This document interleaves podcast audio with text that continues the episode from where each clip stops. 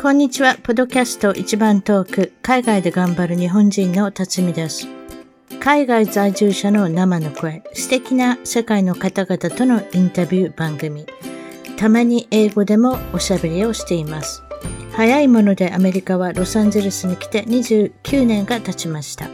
番組のウェブサイトは一番トーク .com 一番トーク .com ゲスト情報や海外お役立ち情報をゲットしてくださいね。番組からのお願いです。iTunes ポドキャストのアプリから一番トークの批評、レビューから5つ星をいただけたら嬉しいです。星が増えるとランキングが上がり、もっとたくさんの方々に聞いていただけるので、ぜひ私の小さな番組を応援してください。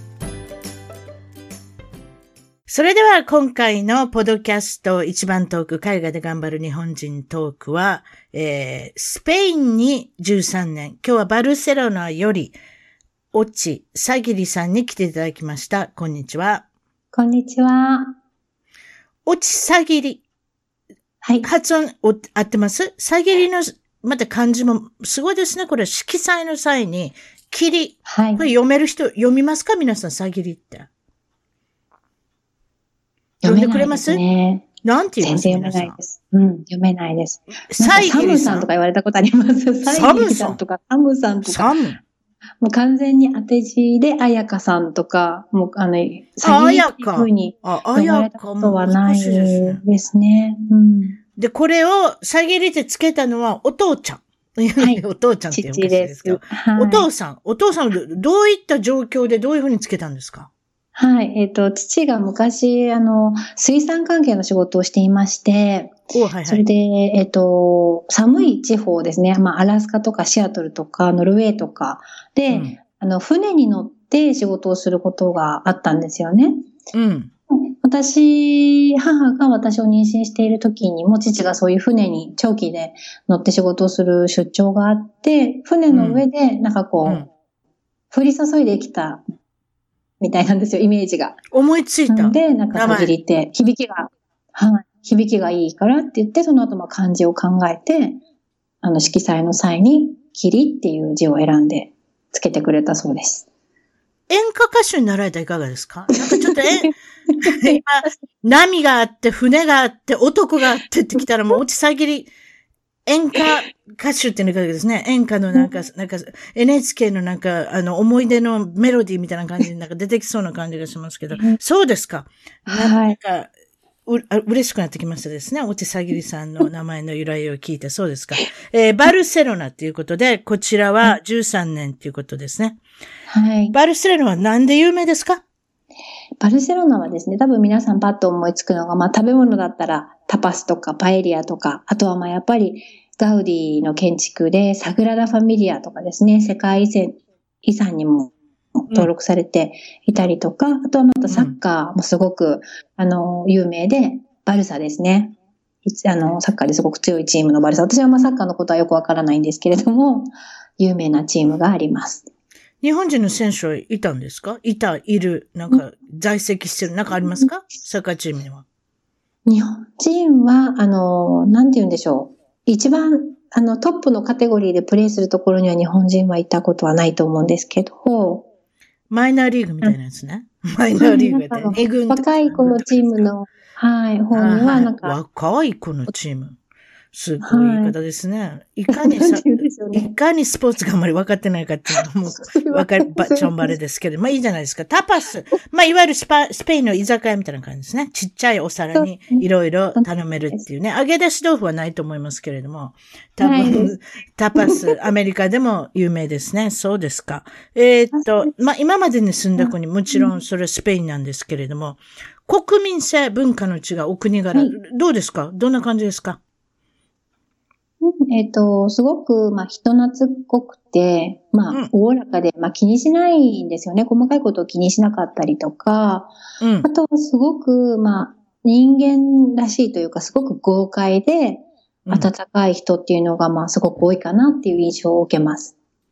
豪快で。うん。うん、私のイメージって、なんとなしのこの昼間の、あの、ランチが長かったり、お昼寝したりとか、2時間、3時間、ちょっと行ってきますみたいな。そしてまた帰ってきました。お仕事します。そんなのないんですか？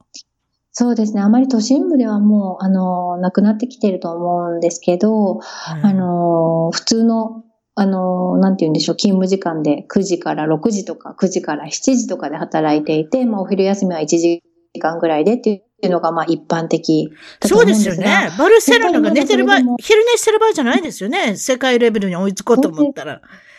そうです、そうです。結構働いてますね。だからすごくスペインスペイン人とかスペインって言うと、なんかこう、シエスタって言ってお昼寝をしてるイメージとか。そうです。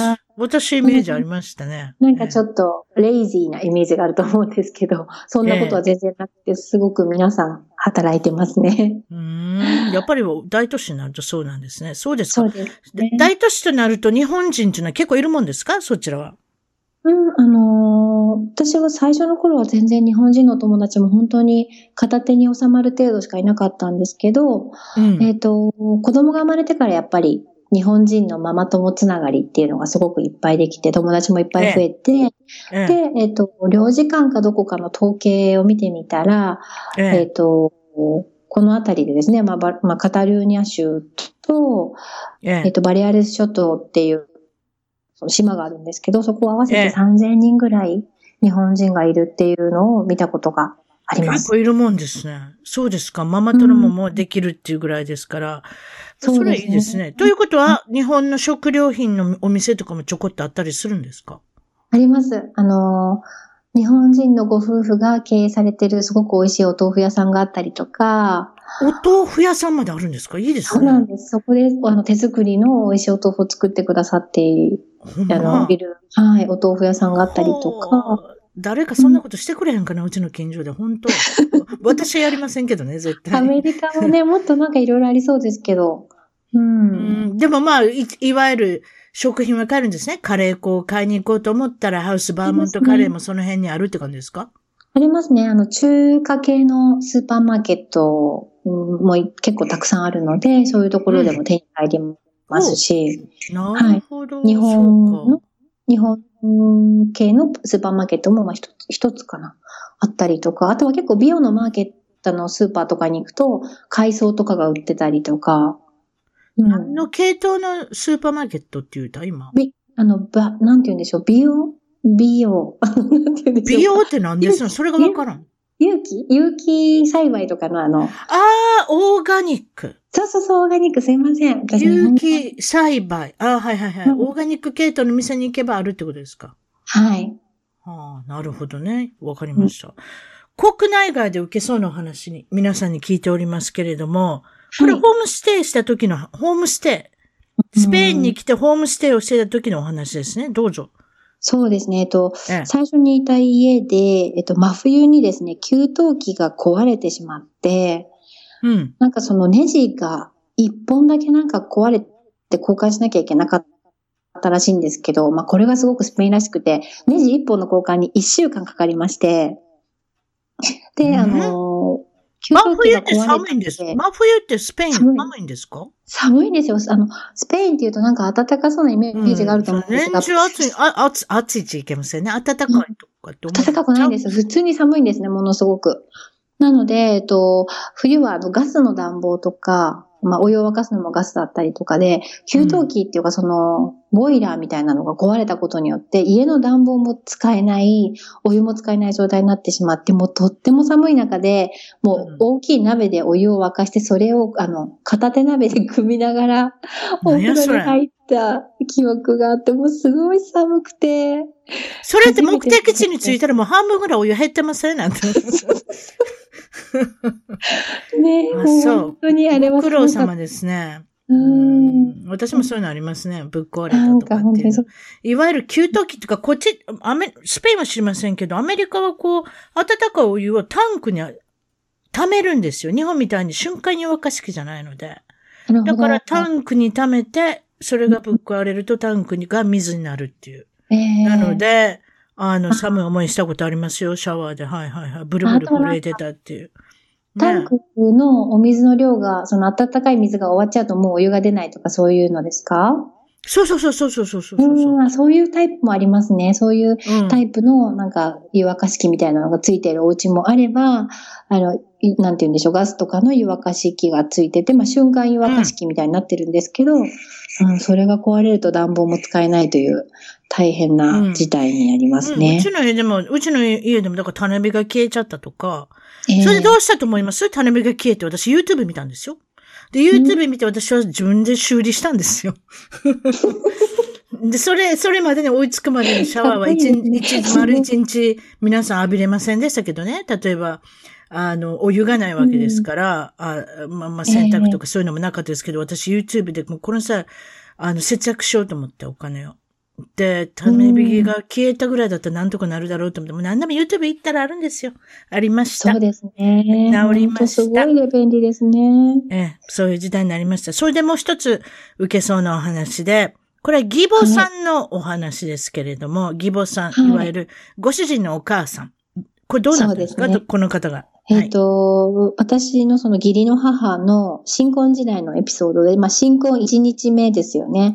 であうんの朝、あの、早く起きて、会社に行く旦那さんのために朝ごはんを作って、まあ見送ったらしいんですけど、そしたら、はい、うん。あの、もうあの朝はね、早くて大変だから起きなくていいよって、その時義義父が言ったそうなんですね。そしたら、うん あのーその後もう二度と義母は朝起きて支度をすることがなかったっていうエピソードがもう家族でもうなんか語り継がれている笑えるエピソードなんですよね。たった一回言うただけに、その朝のことだけ言うてんのに、あれですか？ご主人。間に取られたんですね。そのままお母さんは二度と二度と起きなくなりました。ちゃんちゃんですか？はあ。うんだからすごくなんか日本の、まあ、自分が起きたいから一緒にあの早く起きてるっていう人ももちろんいっぱいいると思うんですけど、うん。なんか日本のパートナーシップのあり方とかを考えると、あの、義父母はもう80代なので、80代のカップルで、その そういう風にできるのってなんかすごくモダンだなと思いました。うん。うんあ、先ほどのちょっと話戻りますけど、一週間かかって給湯器を修理したっていう、はいなんでそんな一週間もかかるんですか？別にあなたを責めてるわけじゃないですよ一。回修理に来たんですけど、ええ。一回修理に来たんですけど、なんかネジが違ったみたいで、あまたネジを注文しなきゃいけないって言って、ああ、そういうこと。一応でも努力はしてるわけや。また、また私は例のスペインのオチが来るのかなと思ったんですけど、違ったんですね。一応、あの、パーツが違ったの、だったんで、新しいパーツを、あの、あれですか、注文して、その間が一週間。あ、それってわかる気気がしますね。はい。すいま。せん。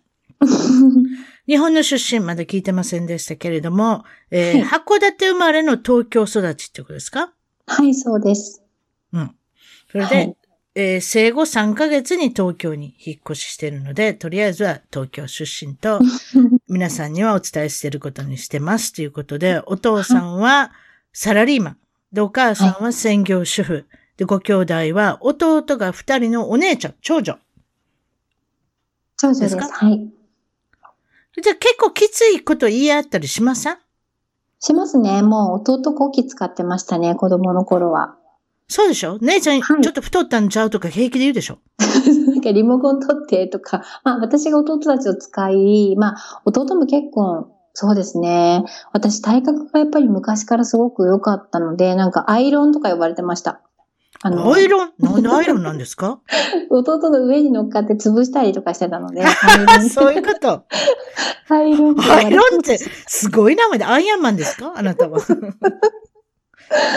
上から乗っ。て。あ、そう。はい。あその話が後で出てきますね。今上から乗って。ヒンヒントですね、それはね。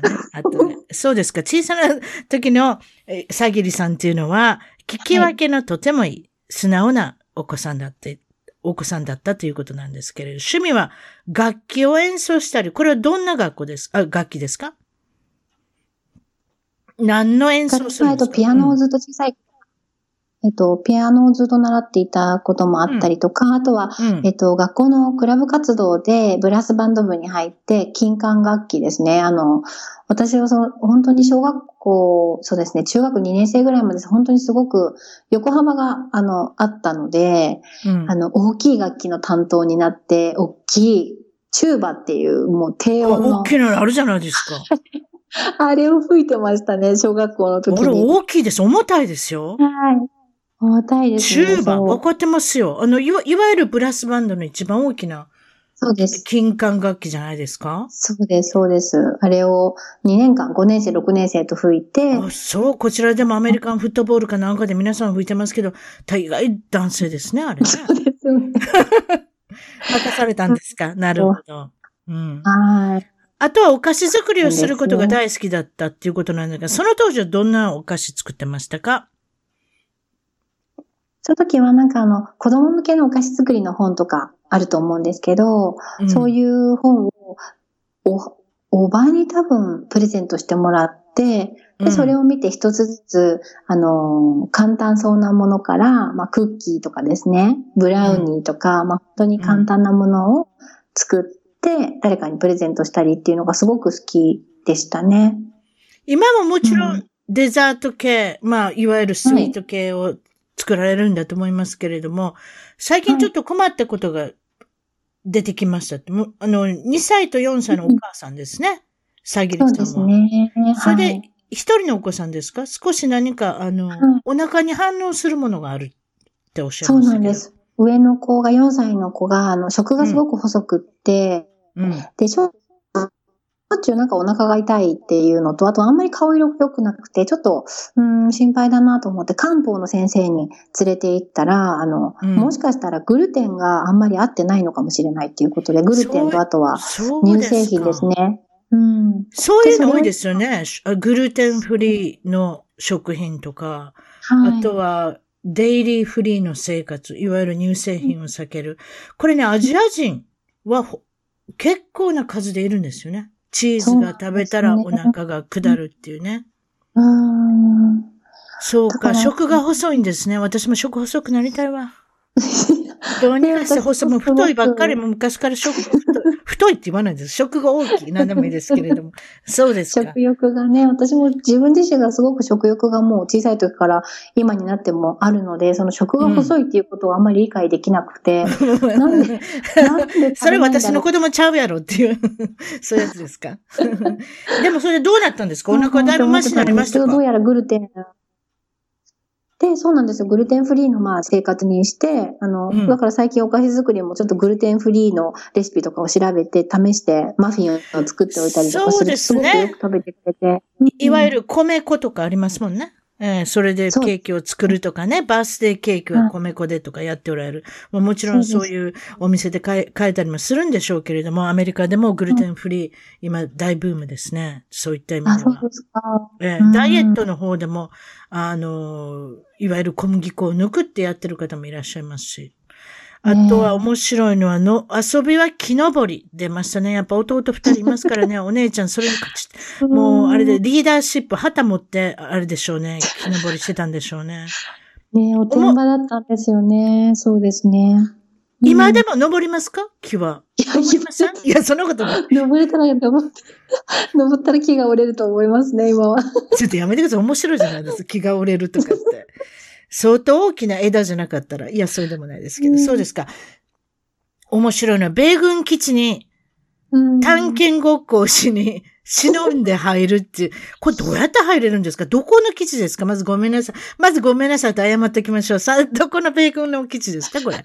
これは、えっと、東京都のはい。府中、府中市っていうところに私、ずっと住んでいたんですね。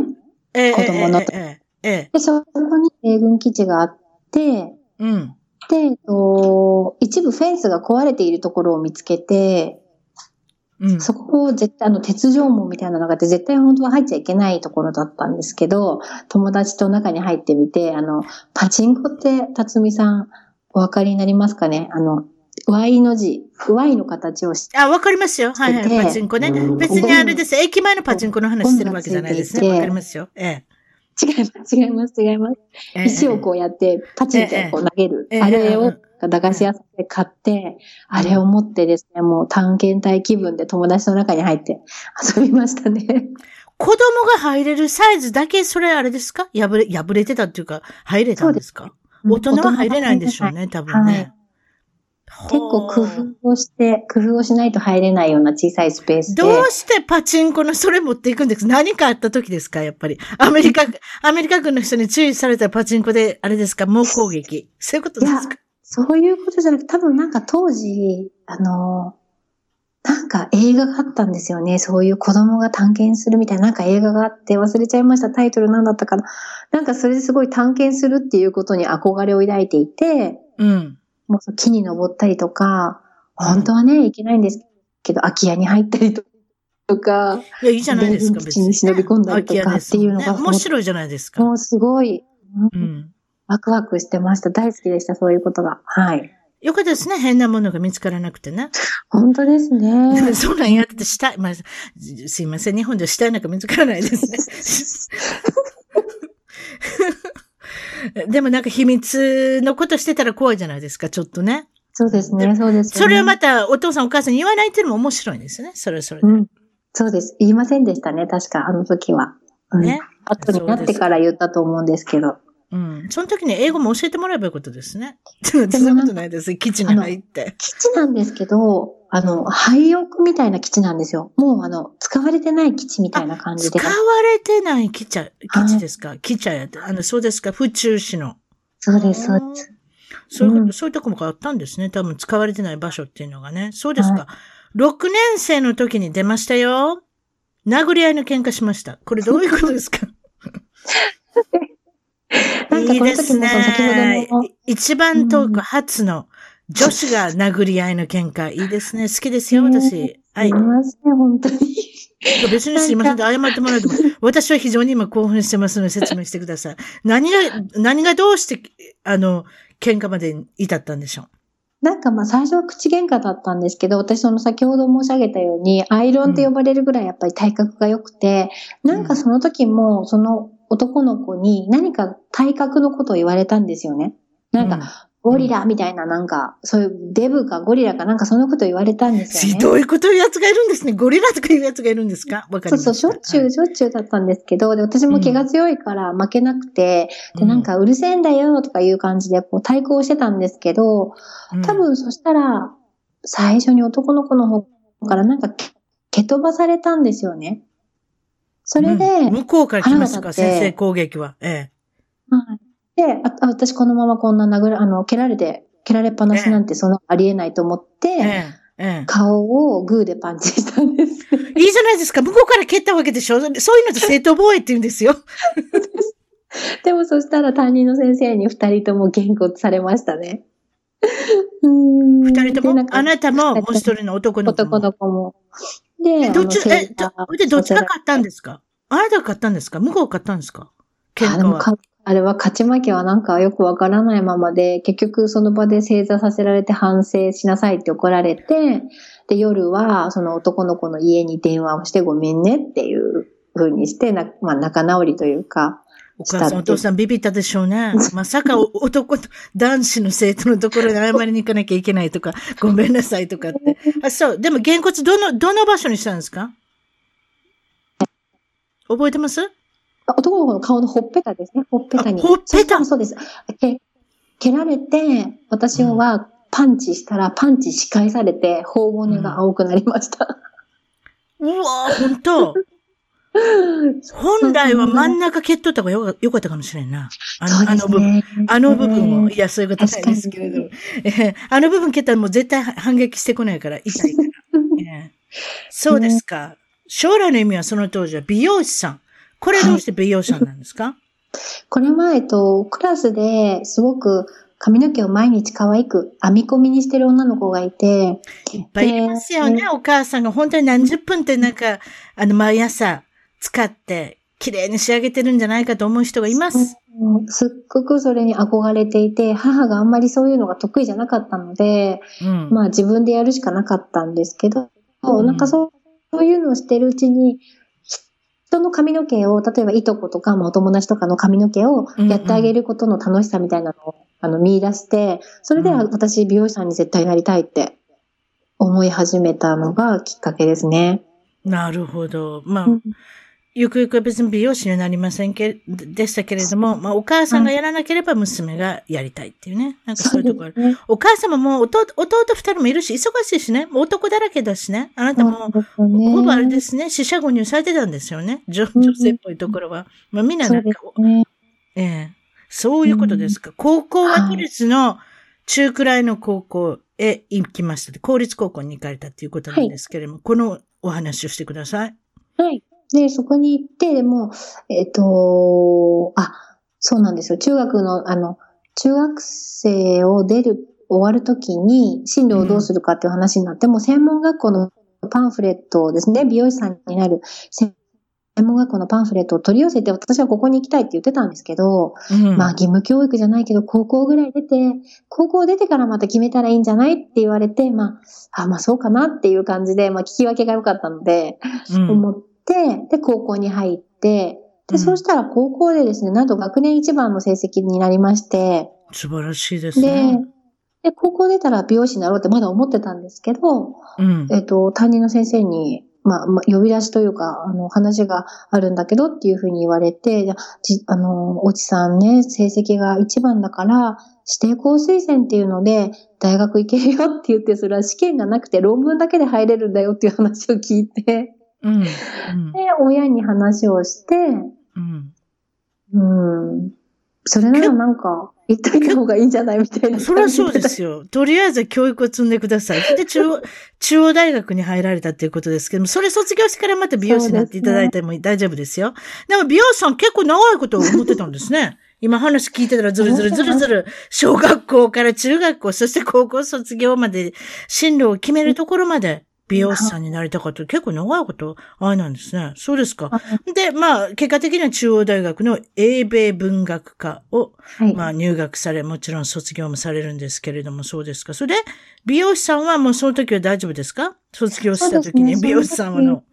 はい。まあ、あの、美容師さんへの興味は、いつなくなっちゃったのか覚えてないんですけど、まあ、フェードアウトしてしまって、うん、えっ、ー、と、文、英米文学科だったんですけど、文学が楽しいっていうふうになかなか思えなくて、まあ、英語がですね、英語はすごく楽しいなって、その英語ができることでいろんな人と話をしたりするっていうことにすごく、あの、喜びとか面白さっていうのを見つけて、うん、それで、まあ、短期留学をし、大学3年生の時にしたことで、多分、すごく人生が大きく変わったんですよね。大学3年の時に1ヶ月のアメリカの東海岸、ニュージャージーの方に短期留学されたっていうことなんですけれども、はい、その時に一緒に、はい、まあ、まあ、一緒に、まあもちろんその語学研修で来てた女の子がスペインの女の子だった。はい、そうなんです仲良くなるんですね。はい、来てたんですけども、なぜか部屋も、あの、なんて言うんでしょう、寮に入って部屋をシェアしてたんですけど、うん、私のルームメイトはトルコの女の子で、うん、で、そのスペイン人の女の子は全然別の部屋だったんですけど、で、あの、クラスのレベルも全然彼女の方が高くって、私はもうちょっと、あの、初心者のコースに入ってたので全然違ったんですけど、なぜかすごく仲が良くなって、うん、はい、不思議な縁ですよね。うん。うん、で、今も続いてるの、そのこと。続いてます、今も。時々あって。ほら、すごいわ、はい。それは一緒の友達がそこで、たった1ヶ月で、皆さんもよく聞いといてください。たった1ヶ月で一緒の友達ができて、なんとその彼女の国まで殴り込みに行ったって、そういう言い方しちゃいけないんですけれども、結局そういうことになるわけですね。まあ、スペインが、ね、えー、っと、これは、まあ、いろんな方がいらいらっしゃったと思うんですけれども、このインパクト、留学した時のインパクトいかがですか？はい。えっと、当時私はもうやっと成人になって二十歳だったんですけど、もう本当にやっぱりアメリカって中南米からの留学生とかもすごく多くて、まあヨーロピアンは結構少なくて、中南米からの留学生がすごく多くて、もう16歳とか、私より全然年下の女の子が一人で来てたりしてるのがもう本当に衝撃だったりとか、うんあとは逆に、まあヨーロッパからあの方フランスだったと思うんですけど、40代で一人でいらっしゃってたりとか、あとは家族みんなで来てたりとか、うん。なんか留学って学生だけのものじゃないんだっていう、なんかすごい衝撃でしたね。うん、わかるわかる。私もそういう短期留学みたいなことやったから、そうそうそう、はい内容がね、市役所のおじさんだったりとかね。そうです、そうです。あと、あと、先生してる人とか夏休めるじゃないですか。はい。なので、はい来てたりとかね。だから、初めて家に出て、だから学生じゃない人と喋ったっていうか、友達レベルで。だから、はい新鮮でしたよね、そういった意味では。そうですよね。そうですか。う。うんん。あとは、その、どうしてスペインにいらっしゃるでしょ？うっていう、まあ、非常に、あの、素朴な疑問なんですけれども、それからそのはい、女性、女子の友達、その短期留学で、あれですね、仲良くなった女性を訪ねていくんですね。旅行に行くんですね、一度。はい、そうです。あの、日本で、まあ、卒業、大学を出て、あの、うん。就職をしたんですけど、1年でちょっと体調を崩して辞めてしまった時に、ほう母親が、あの、ちょっと、あのシルビアっていうあの女の子なんですけど、シルビアさんのところで、ちょっとゆっくりしてきたら、みたいなことを言って、で、あ、うん。そのアイディアいいじゃないと思って、うんで、すぐに彼女と、まあ、その時は文通とか、あとは、まあ、時々電話で国際電話。じゃないですか。はい文通ですよ。もう E メールもない時代ですからね、多分。ない、ないんですよ。家にパソコンがなかったので。そうでしょ 大学の切って貼って、絵はがき書いてとか、便箋で。ね、国際メール用のなんか便箋とか、あと、封筒とかありましたよ。覚えてます？あのデザイン。そうです。はい。うんそんなもうそういうことやってたんですね、郵便局までいっ。ぱい、はい、うんいっぱいそれを手元に置いて、文通と、あとは時々の国際電話と、あと大学の図書館からのメールですよね。パソコンがあったのでメールをそこから使ったりとかっていうので、まあ連絡を取っていて、で、その時は電話で話をしたら、あの、あ、いいよいいよ、ぜひ来て来て、もう何ヶ月でも来てみたいな感じで、で、1ヶ月、バルセロナというか、まあ、もっと北の方なんですけど、そこでやっぱり、そうですね。そ、うん、そこで大好きになもう、なるわけですね。今まで、はい今まで英語ばっかり考えてるのが、今度はスペイン語っていうこと。スペイン語もちょっとカタカナ読みなんでね、結構ね、日本の方で何か、あの、語学されたい方は結構早く、うんあの、ものになるって聞きましたけどね。そううですす。うん、その通りだと思います。発音はすごく、本当によ書いてあるまま読めばいいね、書いてあるまあ、そはいの、い、わゆるその、まあ、アルファベットで、ローマ字読みをするだけで大丈夫っていうね、スペイン語は。そうです。そうです。そうですか？まあ、そういうことで、ビジネスプログラムのうん留学ができることを知って、そこで1年半、あの、すまあ、行くことになってさ、そういうことですね。それで、はい。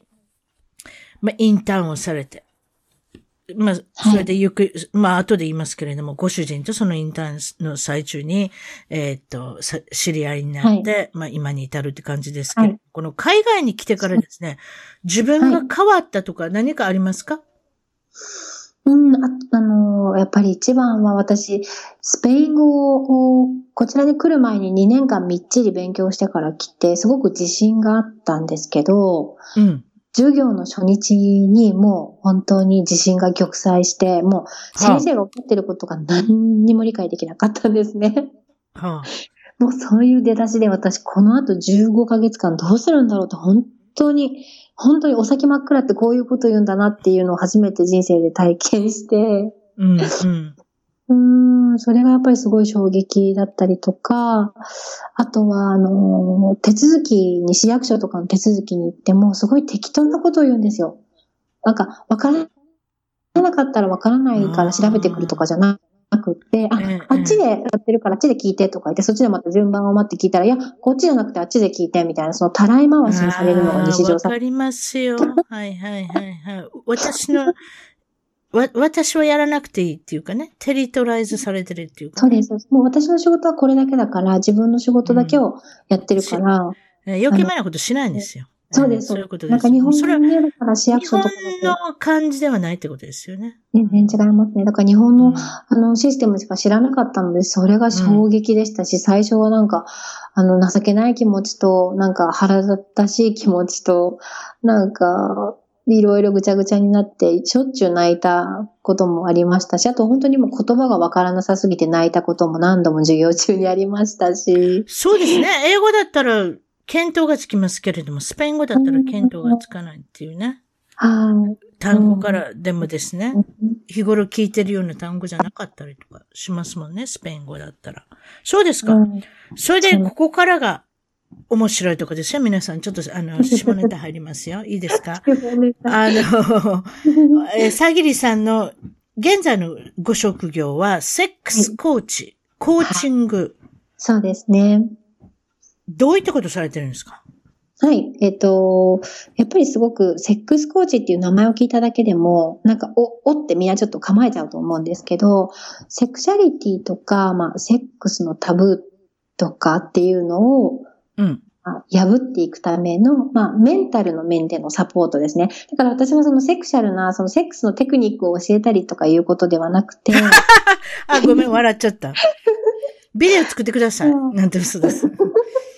ね、あの、マインドなんですよね。なんで、あの、セックスを例えば汚らわしいと思うのかとか、なぜその苦手意識はそこにあるのかっていうのを、まあ、一緒に向き合って原因を探して、あの、なんていうんですかね、解解放してあげるためのお手伝いをするっていう感じですね。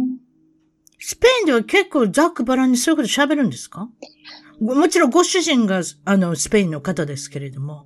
はい。あの、いかがですか？女、友達同士でとか、うん、そういう機会があったら友達同士で結構喋るもんですか？そうですね。日本人同士とっていうの、女子同士っていうふうに感、女性同士でっていうの感じとか比べると、もちろんスペイン人の女性の方がオープンだとは思うんですけど、それでもやっぱりまだまだスペインでも、うん、そうですよね。タブーですね。そうですよね。はい、人の、人、人の前であんまり真実の自分の真実のことあんまり言わないですよね。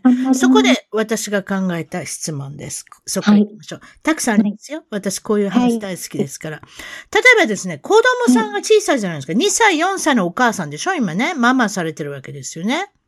はい。そうしたら、まあ、新婚当時のような二人っきりとかそういうのじゃないじゃないですか。もう、もう、一番ひどい、今ひどいってことなんです。私もやりましたけれども、自分の胸、おちち、何でもいいですけれども、えっと、授乳してるこの胸は、娘だったり、息子だったり、子供たちへの胸がですね、はい、あれ、でもぶっちゃけた話、ご主人も、そういうことじゃないですか。そのメンバーに加えてほしいんですけれども。わかります？お母さんの胸をシェアするっていうね、メンバーに加わってますけれども、加わってないようなところもありますけど、どのように工夫をしてですね、はい、新婚当時のような雰囲気とか、例えば、2歳、4歳の子だったら、周りがいたらなかなか難しいものどうされてるんですか？うん。えっと、まず一つ目が、えっと、ヨーロッパ、まあアメリカも結構多いと思うんですけど、子供と、あの、夫婦の寝室は完全に分かれているっていうのがすごく大きいと思うんですね。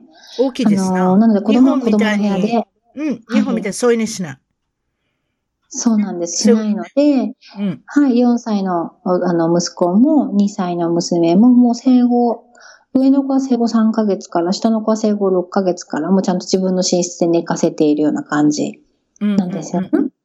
で、まあ、ドアもあるので、ドアもちゃんと閉めてるので、あの、本当に孤立した状態っていうのは、まずすごく環境的には、二人きりの時間を作りやすいと思いますし、あともう一つは、その、新婚の時のような、あの、感じじゃなくていいって思ってることも大事かなって思っていて、やっぱりどうしてもその子育てをしていると、私はもう、あの、授乳も終わったんですけど、授乳を例えばしていて疲れていると、やっぱり休みたいですよね。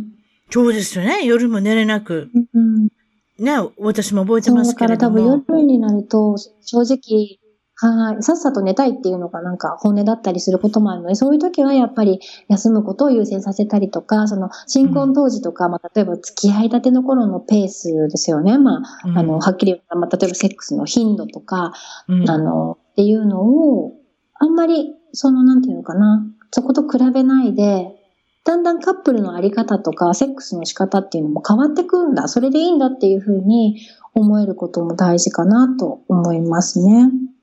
日本人はセックス語るのタブー。まあ、どこの人でも結構タブーかもしれませんけれども、まあ、とりあえずそういうことは恥ずかしいっていう人が多分、多分に大半だと思うんですけれども、はい、その中で、まあ、カウンセリング、セックスコーチされてる中で、どのような悩みですね。質問、はい、悩み、聞きますか？日本の方から。やっぱりですね、そのセックスに対して苦手意識識とか、あとはちょっといやらしいっていうイメージがどうしても捨てられなくて、その、楽しめない。うん。うん。っていう方もすごく多かったりとか、あとはその、オルガズムを感じられないとか、まあ、時々しか感じられないとか、うん。っていうのもすごく、オルガズム関係もすごく多いですね。どういうふうにアドバイスするんですか？それに対して。そういう時は、えっ、と、オルガズムにはやっぱり秘密があって、まずはその女性の体の仕組みとか、オルガズムの仕組みっていうのをちゃんと知らないと、うん。腑に落ちないんですよね。そのなんとなく実践してみて、まあ、あのー体で覚えていく部分ももちろんあるとは思うんですけど、やっぱりどう、オルガズムのキーとなる、その、女性の体の作りとか、まあ、なんていうんですかね、興奮の仕方とか、まあ、性欲のメカニズムとか、そういうところをちゃんと分かっていると、すごく、あの、リラックスできますし、オルガズムも感じやすくなれるかなと思っているので、そういう結構、あの、本当に真面目な話を、あの、コーチングの中でもしていますね。男性は男性のことしかわからないし、女性は女性のことしかわからないじゃないですか。はい。ということは、女性が男性のことも学びですか？じゃあ男性も女性を学んだ方がいいってことですか？その通りですね。でしょ？多分うんその通り。うん。ね。だから感じるところも多分違うんだと思うんですよね。はい。でも多分それ以前に、あのーまあ、世界の女性が多分まだまだセックスとかセクシャリティに対して、あのーポジティブになりきれてないと思うんですけど、日本人の女性はさらにやっぱりちょっと輪をかけて、セクシャリティとちょっと離れすぎちゃってる感じがするんですよね。だからまずはやっぱりその自分のセクシャリティとしっかり向き合って、セクシャリティってアイデンティティの一つなので、本当に大事だし、その、そこをケアすることはセルフケアの一つだよっていうのを本当に理解してもらうことで、あのー考え方っていうか変わってくるんじゃないかなと思いますね。先ほど頻度っておっしゃいましたけれども、セックスをする頻度、どの程度ししてたら危ないとかなんかあるんですか？例えばうん、一週間に一度、一週間に、一週間に二度、月に一回、半年に一回、三月に一回、何でもいいですけれども、どこまでどういうふうに離れていったら、夫婦っていうかカップル危ないですか？うん、なんかそれも、あの、結構あの、そうですね、さっき辰巳さんがおっしゃってたよくあるお悩みのところで、セックスレスで悩んでる方も多いんですけれども。そうでしょ？何もできない人もいるんでしょ、ねそうなんです、そうなんです。その、あのーい例えば1ヶ月セックスをしてないから、もう私はセックスレスでどうしようって悩んでしまう人もいるんですけれども、うん。うん。頻度ってあんまり大事じゃないというか、その、例えばその2週間してなくて、すごく、あの不安な気持ちになってこれでいいんだろうかって思う人もいれば、3ヶ月に1回でも満足している人って多分いると思うんですよね。お確かに。それは女性であっても男性であってもってことですね。はい、そうですね。私はまあ、今はちょっと女性限定でサポートをしているので、ちょっと女性目線に偏ってしまうかもしれないんですけど、うんそういうふうに考えると、あのー、頻度っていうのはあまり上手、あのー、重要ではなくって、うん。その状態を自分がどう感じているかっていうことの方が大事だと思うんですよね。うん。で、あとは、その、産後の、あの、ママさんたちとか、まあそうじゃなくてもいいんですけど、その、セックスというと、挿入をしなくちゃいけないっていうふうに考えている人もやっぱりすごく多くって、その、うん。挿入してこそ、セックスが完了するみたいな考えの人が多くて、だから、あそこまでは言ってないけど、多分すごく夫婦の触れ合いとか、あの、愛情表現はあったんだけれども、挿入してないからセックスしてないイコールセックスレスって考えてしまって悩んでる人もすごく多いんですね。ど、ど、どどういう意味ですか？あんまわからない。あ、そうじゃないですか？わうん。何、なんな、え、え、それじゃあ、例えばハグするだけで、それはいいんですか？そういうこうん、なんか、ハグするだけでも、心が満たされていたら、いいと思うんです。で、やっぱりいろんな事情でセックスが、まあ、体の、あの、例えばですね、あの、何か病気の治療をしたりとかで、セックスが、とうん。まあ、気持ち的にも体的にもできない状態の人とかもいらっしゃるわけですよあね。確かに触れない人もいますもんね、もうね。うん改めて触れない、キスできないとか。違います、うんだから、あのーまあ、例えば、その、例えば何かその婦人科系の病気をして、うん。治療した後に、例えばすごくセックスが怖かったとしますよね。うん。うん。それでもうすごく愛のある、その言葉がけとか触れ合いをしたら、で、それで心が満たされていたら、セックスレスであるっていう、そのセックスをしてない、挿入をしてないっていうことで悩む必要って全然ないと思うんです。うん。うん。そういうお話をしたりすると、やっぱりその、挿入してないからセックスしてなくて、私はセックスレスだから、このままじゃいけないって悩んでる人は、すごくやっぱり安心されますし、そこからやっぱり少しずつ、じゃあどういう関係にパートナーとなっていきたいのかっていうのをしっかり自分であのクリアにしてあげて、じゃあ何をしていったらいいのかっていうのを一緒に考えるお手伝いをしてますね。うん。そうですか。うん、はい。次はですね、結婚するにあたって、やっぱり、ライトマン、ライトウィメンって言いますか、自分に合ったあれですよね。人と結婚したいですけれども、セックスっていう方から考えたら、どういうふうにするのがベストですか？相手を見つけるっていうことが、例えば、だって離婚しないためにもですね、そういった相性とかありませんの、うん、まあ、相性はありますよね。でもなんかその、離婚しないためにっていうか、その、離婚しなきゃいけない。まあ離婚というか、まあ離婚というか、うん、まあそういう方言っちゃいけますよ。でも、その、円満に、夫婦生活を円満にするにも、やはり、この、はい、どういうふうに選ぶのかっていうアドバイスがあってもいいんじゃないですか？うん。まあ、選ぶっていうのも大事なんですけどね、その、どんな人がいいのかっていうのを、まあ自分の中ではっきり、あの、させて置いて、それに合う人を見つけるっていうのはやっぱり大事だと思うんですよ。やっぱりどうしても絶対こういう人だけは嫌だっていう人とかも あると思うんですよね、男女お互いに。例えば？どういう人が嫌って聞きますか？それは個人差がありますよね。うん、なんだろうな、例えば私だったら何でしょう。毛深い人が嫌とかですか？あ、じゃあ、スペインの人毛深いですよ。なんで私、毛深い人大好き、大好きなんですよね。そうでしょう。うん、例えばだからそうですね。そうでしょってごめん。多分そうじゃないかなと思って、スペインの人ってイメージが ラテン系だから、やっぱりなんか、ね、む、胸毛がもじゃもじゃってするタイプの、そうです、そうです。フェルナンドさんみたいな、フェルナンドさん、ハビエールさん。そう、私そういう人好きなんですけど、あの、ね、もしかしたら辰巳さんはそういう方が絶対嫌かもしれないじゃないですか。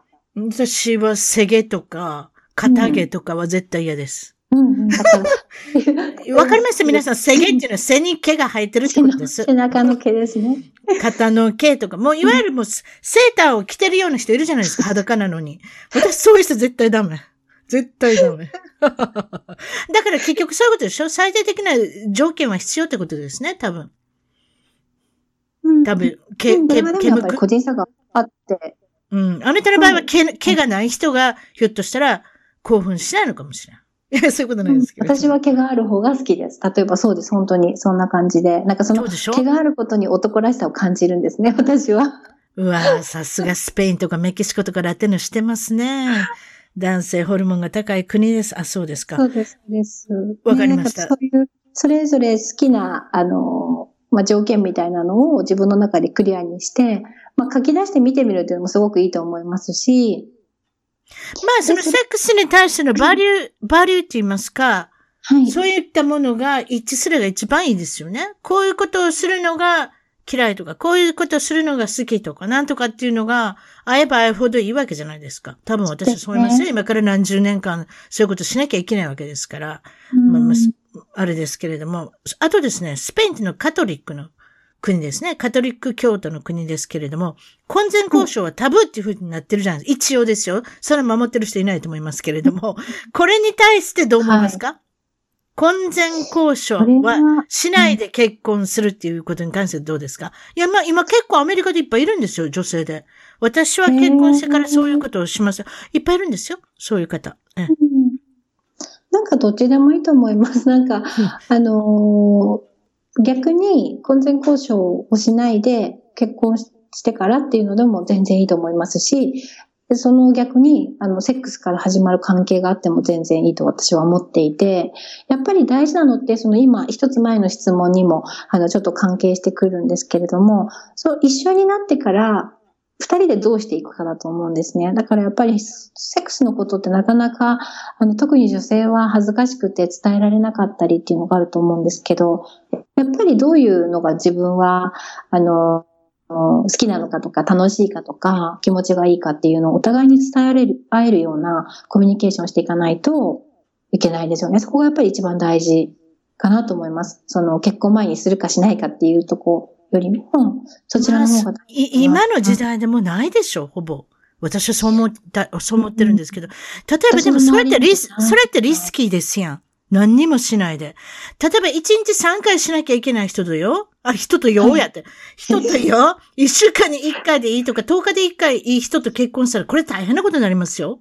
そうですね。思いません？うん。と、私は強く別に、交戦交渉は別に関係ないけれども、はい、できる限りはやっといた方がいいんじゃないかなと私思いますけれども、やっぱり結婚後はリスキーですよ。それで揉めたらどうするんですか、うん、そうですか。話ができればね、全然いいと思うんです。話し合っていく、あのー、ことがお互いにできるのであれば、多分、歩み寄りができると思うんですけど、そこで話もできないっていう風になってくると、多分お互いにフラストレーションが溜まっちゃうんじゃないかなと思いますね。ということ、さぎりさん話するってことですか？します、します。どういう風な話するんですか？それ教えてください。結構、あれですね、珍しい夫婦ですね。あ、珍しい夫婦っていうか、ちょっと教えてください。何を話するんですか？みんななんかチャ、チャートとかつけるんですか？こ、この日はやったとか、あの日はやるのあっちがつけません、つけません。どうするんですか？教えてください。つけませんね。でもなんかその、うーん、そうだな、うあの、うちの場合はあんまりプライベートなことを、ね、話すと、夫が、あの、困っちゃうかもしれないんですけども。まあ、適当にごまかして言ってください。いいんですけど、あの、そうだな、私は、私たちは、私の方が結構積極的なんですね。っていうと多分皆さん、スペイン人の夫なのにってがっかりされちゃうかもしれないんですけど。うん、だから、あの、結構夫はそんなに頻度がなくても、例えば全然大丈夫だったりして、私はちょっと、あれそろそろなんかちょっと間空きすぎじゃないかなって思ったりしたら、話しますね。うん。話すってどういうことですか？自分から誘うってことですか？女性がリードをする。うん、それもありますし、なんかちょっと最近ちょっと回数がちょっと少なくなってる気がするんだけどどう？みたいな。言うんですか？ちゃんとそれ。面白いな。そら、どうから皆さんいろいろあるでしょうね。私は別に口にしたことないですけれども、そうですか。うん、女性がリードするっていうことに関してはいかがですか？多分これ日本の方とか、これ全世界でも、やはり男性の方がリードをして、女性は受け身っていう感じの頭が皆さんあると思うんですけれども、女性がリードする、別に女性がプロポーズするっていうのも別にあるかもしれませんけれども、いかがですか、うん、これに関しては。いいと思います。なんかもっと女性がリードしていいんじゃないかなと思いますね。うん。うん、リードするって言っても多分いろいろな方法があると思うので、その男性的なガシガシ行くようなリードっていう感じではなくて。ちょっと例を言ってください。うん、サンプル言ってください。えー、なんてどういうふうにしましょう？コーチングをされてるさぎりさんからぜひ聞きたいです。からその、今お話ししたコミュニケーションにもちょっと通じてくるんですけど、まあ、セックスをしている最中に、例えば何か、あんまりちょっと好きじゃないなっていうことがあったら、それをちゃんと伝えて、例えば、その、触っているところが嫌だったら、まあ、口で言うのもいいですけど、口で伝えるのが恥ずかしかったら、彼の手をちょっと、なんていうのかな、あのー、まあ、掴んでというか、で、別の場所に、自分の好きな場所に持ってってあげたりとか。で、ちょっと強すぎる、その強さが強すぎるっていうのを教えてあげたりとか、もうちょっとゆっくりの方がいいとか、っていうのはやっぱり教えてあげないとわからないんですよ。やっぱり男性も、まあ、あの、経験のある方だったら、そのこれまでに経験があった人で良かれと思っていることを、また次の人にも実践しているわけですよね。うん。まあ確かにそうですね。あの、男性はなんとなしにリードしなきゃいけないっていう頭がありますからね。そうです。で、それプレッシャーありますね。男性、その通りなんです。男性もやっぱりすごくプレッシャーに感じて、その、うん、僕がリードして、彼女を気持ちよくさせてあげなきゃいけないとか、彼女をオルガズムに達して、達するためにあの頑張んなきゃいけないっていうプレッシャーがあるので、ありますね。それをやっぱり減らしてあげるためにも、女性がもうちょっと積極的になった方がいいと思うんです。だから一緒に楽しむっていうスタンスを作っていった方が幸せなセクシャルライフっていうのをあの手に入れられるんじゃないかと私は信じています。ユニークな何か悩みとか聞いたことありますか？クライアントの方かユら。ニークな悩うん。み。うーん。そうだな 例えば性癖とか。今のところまだないですあね。すいません。笑ってしまいました。今のところないですね。なるほど。わかりました。面白くなかったですね。すいません。皆さんのためにエンターテインメントをしようとした私が悪ございました。そうですか。えーっとですね。まあその辺で、まあそのようなお仕事をされてるっていうことなんですけれども、えーまあ国際結婚で。まあでもその差はありませんか？例えば、あなたはいいわよね、スペイン人の夫だから。私は日本人の夫だから、さぎりさんが言ってるようなことできないと思うわって、そ、そういうふうに、あの、思ってる方もいいるんじゃないですか？もうそういう方しちゃいけないですけど。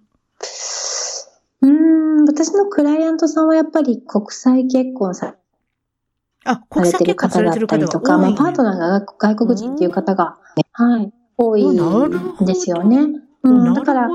あのーうん、ただやっぱり、あのーそのセクセックスコーチっていう風に、さらにフォーカスする前には、パートナーシップ全体のコーチングをしていたんですけれども、うんその時にやっぱりそういうのがありましたね。でも、さげりさんの旦那さんは、スペイン人だからっていう、うんうん。う。いうん風になってしまうことがやっぱりあったんですけど、うん。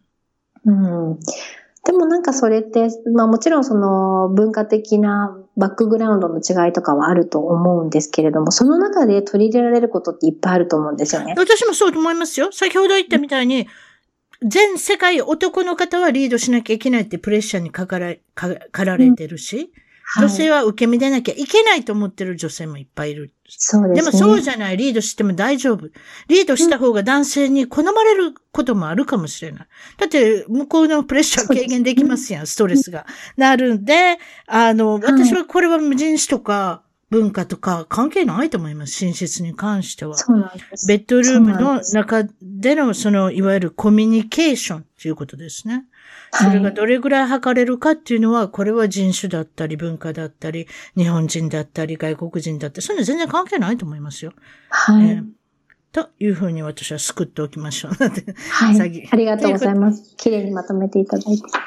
将来の、将来の夢、展望、抱負、いろいろ聞いてますけれども、お仕事のことでもいいですし、な、どういうことを思っておられますか？はい。えっ、と、将来の夢、3年以内に叶えたいというふうに思っているのが、 TED Talk に出ることです。 TED Talk って何ですの？あのーすごくいろんなテーマで、あのープレゼンテーションしている番組があるんですよね。どこで？せ、世界各地でだと思うんですあそうなけど、日本でもいユ YouTube とかでやってるんですか？ TED Talk って。っぱいあります、うんいっぱいあります。あ、あの、ポッドキャストもありますし、うん？英語版、スペイン語版。知りませんでした。TED、テッドさんのテッドですね。そうです。うん。すごく大きい、あの、講演の、あのー番組 なんです、プログラムなんですけど、うん。そこで、そのセクシャリティとかプレジャーについてのうん講演をしたいっていう大きい夢がありまして、スペイン語でやるんですか？日本語でですね、日本語でやるんですか？うん、もちろんスペイン語でもチャンスが巡ってきたら、あの、あの、ガンガン行きたいとは思ってるんですが、うん。うん。うんその他は何かありますか？あとは出版ですね。出版、本を書きたい。出版。はい。